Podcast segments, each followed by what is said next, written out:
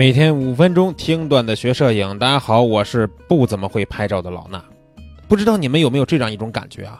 就是自己刚开始玩摄影的时候什么都不懂，但是拍的照片还不错。可是后来呢，学了不少这个摄影知识，你却发现自己越来越不会拍了啊，甚至发现自己拍的都是垃圾。其实啊，我也经常会有这种感觉，但是听起来很不合理，对不对？为什么我学了东西没进步就算了，反而还不会拍了呢？那我接下来呢，就来帮大家分析一下，看看到底是哪儿出了问题。首先，我觉得这个问题要从头开始想啊，想想当初我们开始玩摄影的时候，你是为了什么而拍照？有些人是发现自己对大街上的很多画面感兴趣，想把这些画面给记录下来，那我们称之为人文型选手，对吧？还有一些人呢，是因为看了网上有很多这种小姐姐的美图啊，自己也想拍小姐姐，我们称之为人像型选手。另外呢，肯定也有一些是正好想出去旅行的时候拍点沿途的风光风景。啊，这些呢就叫做风光型选手。最后，在这个大的类别里边呢，我们再说一种啊，就是，呃，因为看到别人有专业的大相机，觉得很酷啊，我也得买个相机。但是你拿着相机以后，你要拍什么，你可能自己都不知道。这种呢，我们称之为器材型选手啊。说实话，其实我刚开始就是一器材型选手。哈，那这几种不同类型的选手啊，在刚开始拍照的时候，初心是完全不同的。但是这几种选手也都会遇到这样的问题。不过里边呢，大概分为两种方向啊。第一种就是学摄影学的越多，了解到自己喜欢这个题材里边啊，哇，还有这么多优秀的作品，对吧？这么多牛逼的摄影师，觉得自己比不上别人。遇到这种情况，其实还不算是坏事。那另一种方向就不太好了。另一种情况就是说，我学的东西越多，我越被摄影牵着鼻子走，把太多理论性的这种知识点呢强加给自己，逼着自己拍出一张所谓的教科书上讲解的那种完美照片。但是往往结果自己是越拍越四不像。最后拍出来真的可能是垃圾。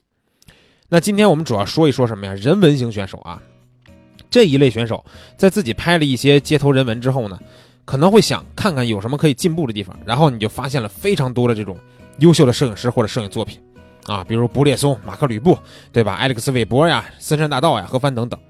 这时候啊，人文型选手大多都是崩溃的。为什么呢？他发现为什么人家拍的这么牛逼，对吧？啊，我自己拍的简直是垃圾。但注意，这个时候你对自己的认知其实是有问题的啊！你要先想一想，你为什么要跟他们去对比，对吧？刚才说的那几位都是什么人？那些可能都不是人，对吧？他们是神呐！他们对于摄影的理解以及他们自身的天赋，很可能远超过现在的你。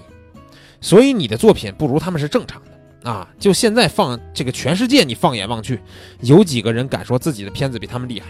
对吧？就就有一两张可以，你说我整体的片子水平比他们都高，没没几个人敢这么说，对吧？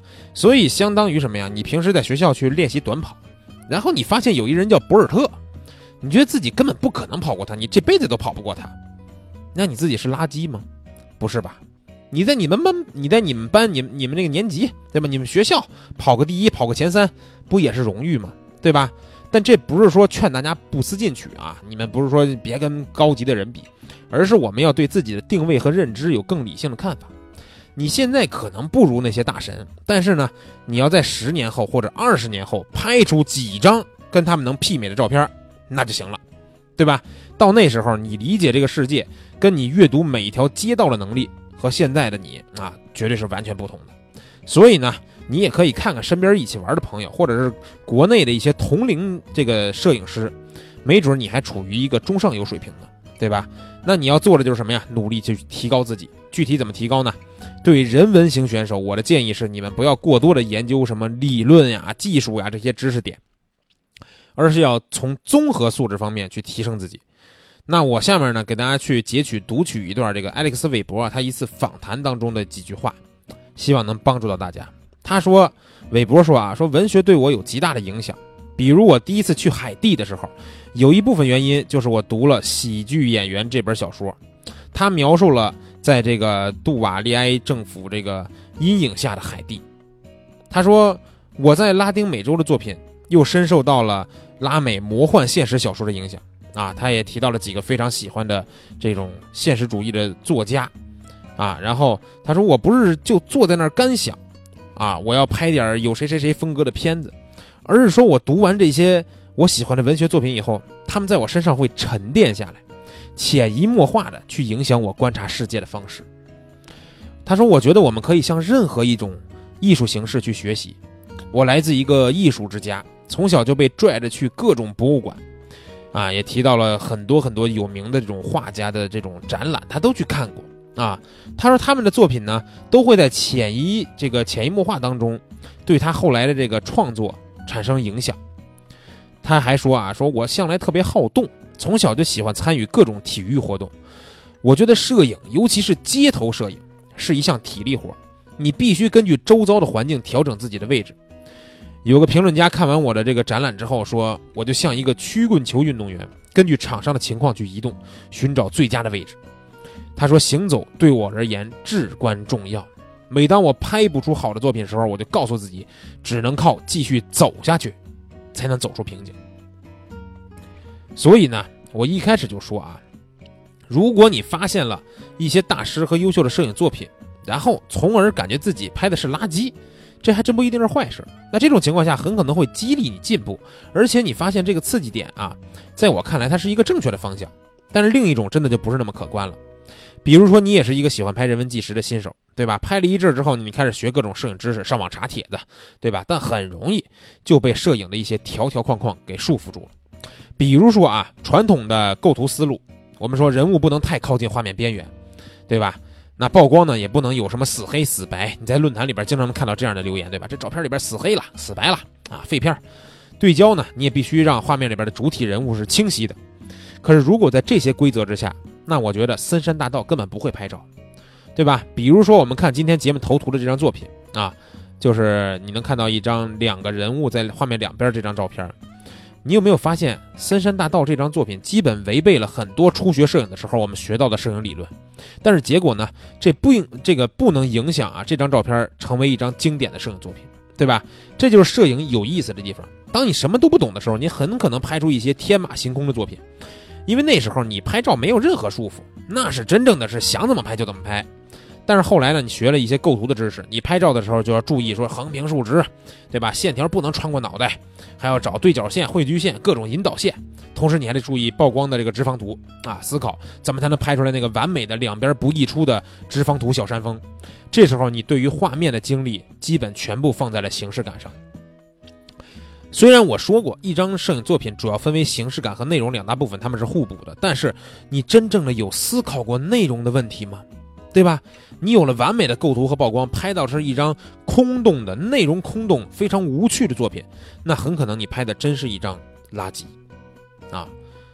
就比如说，我翻到我十年前的照片啊，当时我拍了一张照片，就是一个椅子啊，公园里边一个长椅，呈对角线形式在画面里边展开，画面很满，就这一个椅子。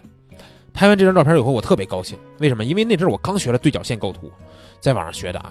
我认为说这张照片啊，不次于当时我看到那些教程的文章里边那些对角线构图的示例图。但是后来呢，我也发现了啊，再回看这张照片，我说这对角线有什么用啊？对吧？现在看来，这不过就是一张垃圾而已。形式感呢，最终还是要给内容让路。这句话是我在呃一本老师他们的信号组织的微博上面看到了一句话，我觉得这句话非常有道理啊，内容才是王道。拍到了好的内容，如果同时还有不错的形式来表现，那就是锦上添花；如果反过来，那很可能是画蛇添足，甚至呢你连蛇都没画成啊，只添了足。那最近我也在咱们微课堂的微信群里边看到一个同学发了几张作品啊，特别喜欢。啊，那如果大家想看这几张同学的作品呢，去咱们蜂鸟微课堂的微信号里边，呃，上周我们发的微信文章啊，就是也是这个今天咱们这期节目的这个内容里边呢有他的几张作品，你可以点进去看一看，好吧？呃，蜂鸟微课堂的微信号啊，去关注一下。大家看完以后，如果感觉说，哎，还不错，对吧？你可以来给我留言，对吧？说一下你的这种感觉。那当时我看完以后啊，我也我是真喜欢，我问了一下他，我说你玩摄影多长时间了？他说正经玩也就是四五年。啊，他说，但是自己感觉还是个入门的选手，也说不出太多技术性的东西，很多时候他就是拍摄而已。啊，我觉得这可能是一个没有被理论和技术给束缚住的同学，啊，因为我觉得他片子真的很不错，一直在用自己对于摄影的理解和想法去拍摄。如果呢你们也有这样的天赋，那我也会劝你们不要学太多理论的东西，多看点照片，跟着自己的想法拍就行了。但是我知道这样的同学毕竟是少数了。所以大多数同学加入咱们蜂鸟微课堂，对吧？还是想来学习一些摄影技巧的。可是问题是，学了难道不会被束缚住吗？这要看你跟谁学了，对吧？如果你的老师本身就是一个只局限于传统思维下，啊，这么一个老套的这么一个人，那你学到的知识很有可能成为你成长路上的绊脚石。但如果你的老师明确的知道哪些要保留传统，哪些可以打破传统，而且可以清晰的了解你们的定位，在你们擅长的方向上指导你们进步，那这时候学习的过程是愉快的，啊，不会被束缚的。那么问题来了，啊，我是哪种老师呢？